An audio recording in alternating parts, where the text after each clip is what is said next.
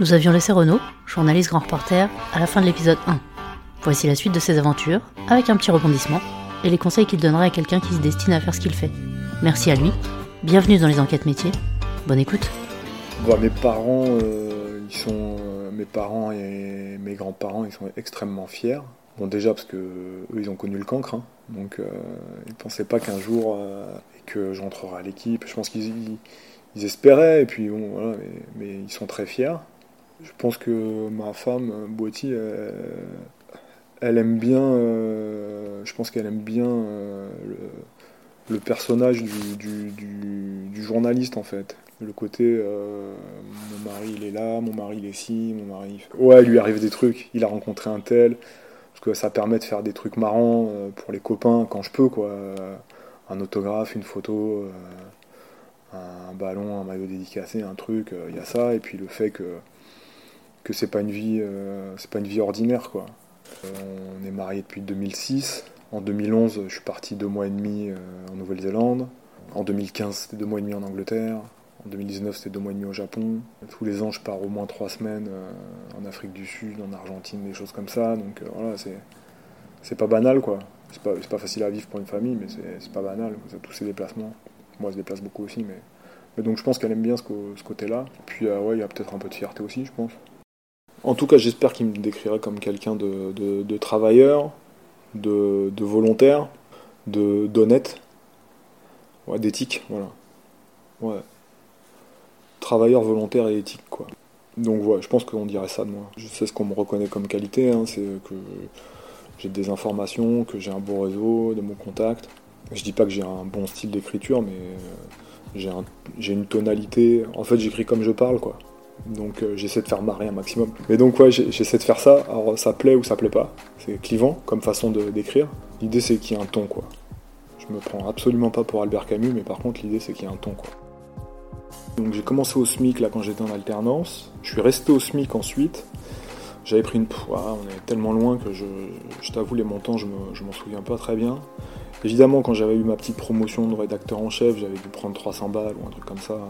Mais bon j'étais... euh, je devais être à 1600 euros, enfin je sais plus combien était le SMIC à l'époque et tout. Ouais, moi, moins que ça.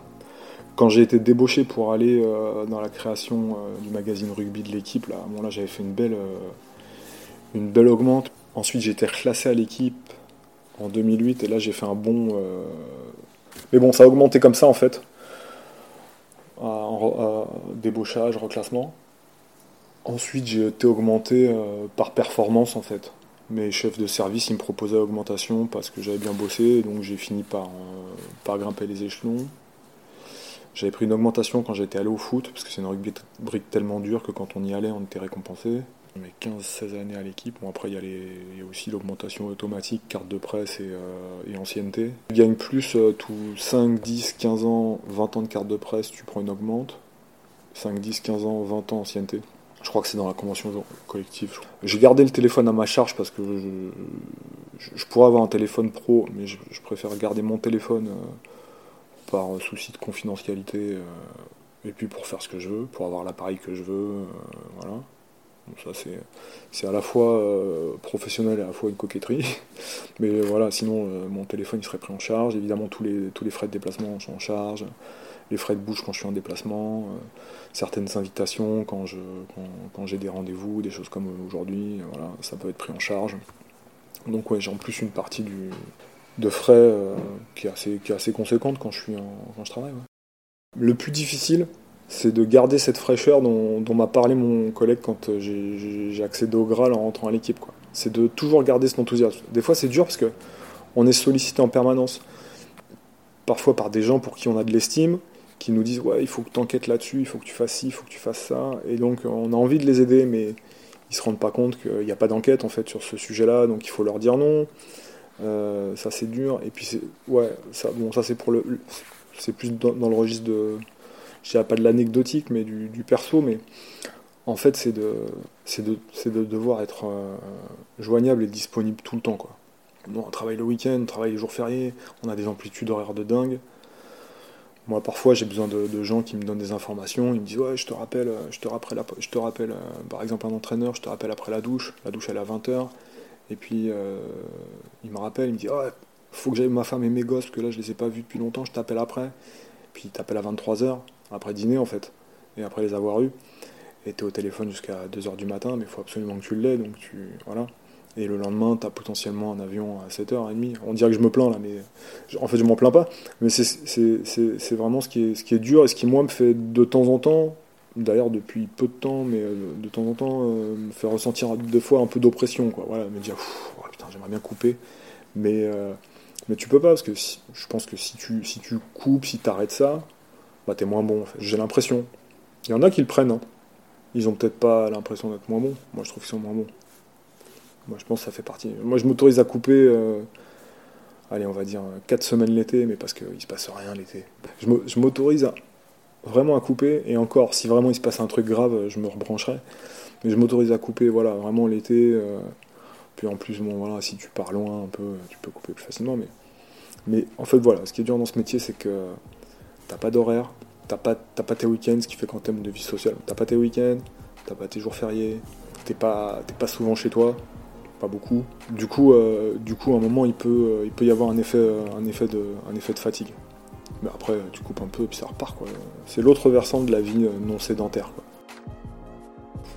Oh, c'est pareil, ça va ressembler à un discours de Miss France, mais je pense que c'est un métier, c'est un métier passion en fait. On fait pas ça pour, on fait pas ça pour s'enrichir. Même si moi, je considère que je gagne très bien ma vie. Aujourd'hui, démarrer dans ce métier, c'est pas, c'est pas, c'est pas simple il y a énormément de, gens qui arrivent tous les ans sur le marché. Donc je pense qu'il faut être passionné par le journalisme en lui-même, qu'il soit sportif ou autre. Moi je m'interdis pas, par exemple, un jour de plus être dans le journalisme sportif, quoi, de bifurquer sur autre chose. Euh, journaliste de société, d'écologie, de faits divers, peut-être pas la politique, parce que ça ne m'intéresse pas trop, mais tous ces autres sujets que je traite via le sport, voilà, éventuellement, pourquoi pas. J'ai des collègues qui l'ont fait, qui l'ont très bien fait. Donc d'être passionné par le journalisme, euh, d'être dynamique, d'être curieux, d'être euh, ouvert, euh, ouvert à tout en fait, à tous les points de vue, même ceux qui de prime abord te débectent, ou voilà, d'avoir un sens critique par rapport à des opinions, même qui peuvent être les tiennes. Ça, je pense que c'est capital dans ce métier, d'avoir une éthique et une déontologie d'honnêteté, parce qu'on a un métier qui est beaucoup remis en question, notamment par les, réseaux sociaux et par le fait qu'aujourd'hui tout le monde peut être un peu journaliste. Quoi. Un mec filme dans la rue un accident de voiture, quelque part il est journaliste, mais la façon dont il va le filmer et prendre parti pour un des deux, une des deux personnes qui, est impliquée dans l'accident fera que ce sera plus ou moins honnête. C'est parce que la vérité, elle est dure. Voilà. Ça, c'est plutôt pour les, les conseils de qu'est-ce qu'il faut avoir en soi pour être journaliste. Je dois oublier plein de choses, mais en tout cas, en résumant. Et ensuite, euh, pour faire du, journalisme, pour s'y lancer, bah, je pense qu'il faut être déjà consommateur de médias, beaucoup. Euh, de, bons médias, pas de médias euh, genre blog inconnu où, on trouve des théories du complot, des choses comme ça. De médias, d'être consommateur de médias. Et puis ensuite, des formations, il y en a des tas. Quoi, hein. Il y a la mienne, qui est pas banale. Il y en a d'autres qui lui ressemblent. Et après, si on s'adresse aux plus jeunes, idéalement, c'est de faire des grandes écoles malgré tout, parce qu'elles arrivent à vous mettre, vous arrivez avec une carte, euh, une carte de visite déjà de la grande école, et euh, et, euh, et puis ils ont des contacts, donc ils peuvent vous mettre les pieds à l'étrier dans des médias. Ils ont des facilités pour faire faire des stages à des endroits, donc vous faire rencontrer des gens dans des médias déjà un peu installés.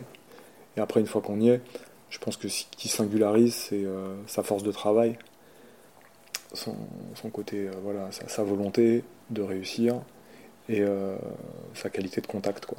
Parce que pour tout le reste après, on progresse. On trouve, son, on trouve sa patte, on trouve sa, sa façon de faire, son envie. Et euh, quand je dis qualité d'écriture, le, le, 20h, le mec il écrit son lancement, il écrit ses. Voilà, c'est parce que c'est de l'oral que c'est pas écrit, tout est écrit. Donc son style, sa patte, on, on l'acquiert, euh, même si on sort de l'école, on dit ouais lui il est un peu lourd son style, machin et tout, euh, ça progresse tout le temps donc euh, c'est pas un souci.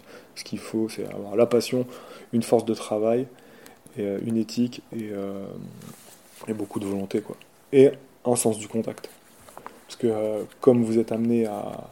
Il faut obtenir des, informations, il faut obtenir des témoignages, quelle que soit, quelle que soit la branche vers laquelle on. Ça, il faut obtenir la confiance des gens, il faut qu'ils aient envie de vous parler, euh, de se livrer, donc il faut qu'ils vous fassent confiance, il faut qu'ils ressentent votre empathie. Ça, si naturellement tu l'as pas, tu pars avec un. Après, il y a plein de métiers dans le journalisme où on est moins au contact du public. Mais en tout cas, pour faire le, mien de, reporter, il faut ça. Quoi. Bah là, on est en pleine évolution hein, parce que déjà, euh, en fait, on est, un peu en retard sur tout ce qui est euh, industrie euh, du, film ou de, la musique. C'est-à-dire qu'on a, pris le, virage internet un peu en retard par rapport à eux. Notre métier est en train d'évoluer comme ça, c'est-à-dire qu'aujourd'hui les gens s'informent sur leur smartphone, sur les tablettes, encore un peu avec la télé et la radio quand même, même beaucoup. Mais de plus en plus, euh, le métier c'est le numérique, donc être capable d'être hyper réactif parce que c'est euh, aujourd'hui c'est à la minute. Euh, il y a une info qui tombe quelque part. Kylian Mbappé annonce sur son compte Twitter qu'il a un ongle incarné. Bon, bah, il faut, il faut l'avoir vu et être capable de le, voilà, tout de suite le traiter en disant il a un, un, ongle incarné, comment il a eu son ongle incarné, quelles sont les conséquences pour lui, pour son club, pour le match à venir, euh, pour les trois prochaines semaines où il ne pourra pas taper dans un ballon parce qu'il a un ongle incarné. Et ça, c'est tout de suite, donc ça c'est des trucs du métier. Quand j'ai débuté, bon, bah, on le traitait du jour pour le lendemain. Aujourd'hui, il faut le traiter à la minute. Il y a ça, il y a le fait d'être multimédia, c'est-à-dire d'être capable euh, moi, le premier coup que j'ai fait en multimédia, c'était sur une tournée en Chine avec le PSG. Et euh, c'était à l'époque, c'était les, iPhones qui commençaient à vraiment bien filmer. moi, je suis pas journaliste télé, un hein, euh, journaliste reporter d'image, c'est. Mais avec mon téléphone, avec mon iPhone, j'ai filmé euh, un entraînement du PSG, un, geste exceptionnel de Zlatan Ibrahimovic. Il a fait une espèce de retournée de l'espace, kung fu, je sais pas quoi. Il a mis un but, c'était à l'entraînement. On a pu la vendre à des dizaines de chaînes de télé dans le monde, cette image, que j'ai juste tournée avec mon téléphone bah ça c'est une évolution de notre métier. Et donc s'il continue de pas trop mal prendre son virage numérique, c'est qu'aujourd'hui bah, on consommera euh, notre information et nos médias euh, comme euh, les gens consomment Netflix, iTunes ou des choses comme ça. Voilà, c'est ça la plus grosse. Et puis, et puis le fait qu'aujourd'hui, alors les gens, je pense pas que les gens lisent moins qu'avant, ils lisent encore beaucoup, mais des formats plus courts, mais ils lisent. Mais il faut aussi être capable donc, de faire un peu de vidéo, un peu de podcast, un peu de, de switcher dans. Ce que je sais pas, c'est filmer de manière professionnelle. Là, j'ai eu un coup de chance, euh, j'étais juste derrière le but euh, pour l'histoire que je raconte. Là, c'était en 2015, je crois, 2014, je sais plus.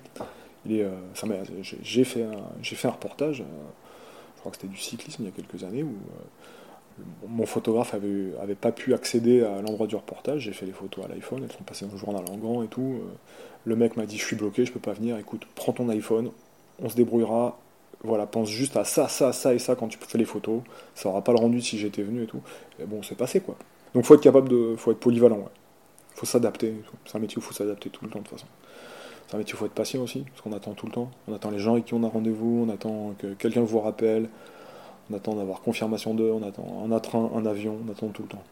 En fait, si je me projette, si je devais me projeter dans l'avenir, euh, je me dis que ce serait un projet à l'étranger avec ma famille plutôt qu'un truc où euh, tiens, si j'essayais d'être chef. Il faut qu'on vous dise. 48 heures après l'enregistrement de cet épisode, Renaud nous a appelés. Il y avait, comment dire, quelques mises à jour à faire. Alors on est retourné le voir. Euh, bah, ce qui s'est passé en fait, c'est que, mon responsable quitte, quitte l'entreprise, débauché, par une autre, la vie normale du business. Et donc j'ai été euh, sollicité par, euh, ma hiérarchie pour lui succéder. Son départ, s'est vécu comme un, coup dur euh, parce que c'est quelqu'un de valeur et, qui, va manquer sur plein d'aspects de la vie d'une entreprise. Professionnelle en, en, premier lieu, et puis humain, c'était quelqu'un avec très intelligent et avec beaucoup d'empathie, qui était, qui, était, qui était tout à fait à sa place, mais qui avait envie d'autre chose, et voilà, ce qui, se respecte et ce qui se comprend. Donc j'ai été sollicité pour le remplacer, en raison de ma, grande expérience dans la matière qu'on traite, hein, c'est-à-dire le, bah, le rugby, et du fait aussi de tout ce que j'ai déjà euh, un peu euh, accompli dans cette entreprise. En tout, en tout cas, on me l'a présenté comme ça. C'est-à-dire que j'ai couvert d'autres sports, des matières difficiles comme le football, le Paris Saint-Germain. Donc le poste, c'est un poste de rédacteur en chef adjoint, plus spécifiquement donc en charge du service rugby avec une douzaine de personnes à, à gérer.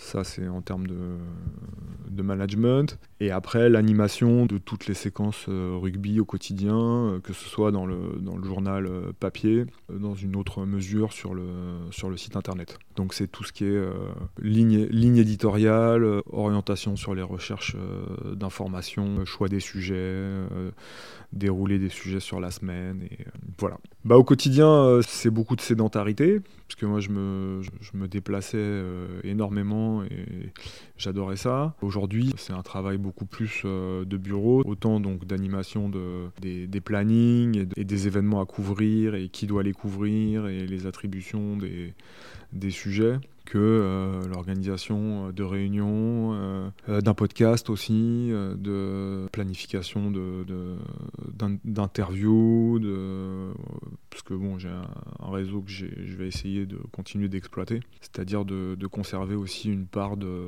en plus de cette animation de la, de la, de la rubrique, de moi continuer de faire un peu le métier de journaliste, puisque un rédacteur en chef adjoint, c'est aussi, c'est aussi un journaliste, donc si possible, et comme me l'a demandé ma hiérarchie d'ailleurs sur des, sur des sujets comme les enquêtes ou l'équipe de France, de continuer de, de faire ce métier de journaliste à proprement parler, c'est-à-dire euh, sortir des infos, rencontrer des gens, euh, écrire des papiers, et à côté de ça, euh, animer la vie de, du service. Ça m'a un peu tombé dessus. je l'avais pas, je l'avais pas du tout anticipé ni ambitionné. je prends, prends mes marques, quoi. Euh, trouver une, routine d'organisation parce que le, métier de reporter c'est un truc où on est quand même très très libre, euh, très autonome et que là euh, c'est à peu près l'inverse quoi. Il y a plein d'exercices obligés. Donc bah, je m'installe, je m'achète des agendas, des blocs, j'essaie de savoir où je mets les choses. je prends la routine, je, me suis dit que 40, euh, à 42 ans, c'était peut-être euh, le moment de, tenter, euh, de tenter le truc. J'apprécie infiniment l'équipe avec laquelle je travaille, c'est parce que ça fait longtemps qu'on bosse ensemble, j'ai beaucoup d'estime pour eux professionnellement, donc ça m'a pas mal aidé. Après, il y a évidemment la confiance de la, la, hiérarchie. C'est assez curieux parce que autant je le je, l'ambitionnais pas et je, moi j'ai jamais cherché à avoir le poste de quelqu'un ou euh, soit j'étais bien avec les gens avec qui je travaillais, soit j'étais pas bien et dans ces cas-là j'essayais de, me recentrer sur ce qui m'allait bien, ce qui me. Mais donc en fait c'est marrant parce que quand, quand mon collègue qui est, un ami très cher est parti, je me, je me suis je, me, dis j'aurais peut-être été vexé si on me l'avait pas proposé compte tenu du, temps de mon ancienneté dans l'entreprise, de ce, que je, pense ou je crois avoir démontré, ce que mais en même temps je le visais pas quoi. Je suis flatté qu'on me l'ait proposé aussi un peu, et puis euh, après on verra euh, dans quelques temps si je suis, je suis content. Je pense que je changerais du tout au tout. J'aurais du mal à aller faire autre chose. Je me verrais bien derrière euh, un petit bar de quartier, ou alors, et pourtant je suis pas du tout manuel, j'ai appris le, bricolage avec des tutos, YouTube, mais ou alors euh, j'aimerais bien faire un métier manuel qui rend service aux gens. Quoi.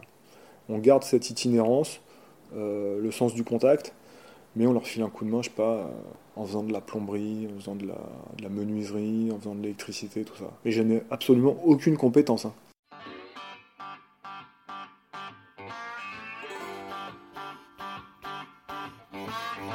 Merci à Renaud de nous avoir partagé son parcours et son quotidien professionnel. Retrouvez-le sur tous les supports du média L'équipe. Cet épisode des enquêtes métiers vous est proposé par Céskila. Il a été tourné et monté par Cécile Laporte avec l'aide de Jessica Baer. Vous retrouverez les références de l'épisode et des liens vers des informations sur le métier de journaliste dans la description. La musique Work est de Evie et Dixie est l'auteur du titre Cool Nights. Vous souhaitez entreprendre un bilan de compétences? N'hésitez pas à vous renseigner sur le site ou les réseaux de Céskil Formation et Conseils. On vous accompagne. Retrouvez les épisodes des enquêtes métiers sur toutes les plateformes de podcast. N'hésitez pas à en parler autour de vous et à aller cocher quelques étoiles dans la note du podcast. À bientôt!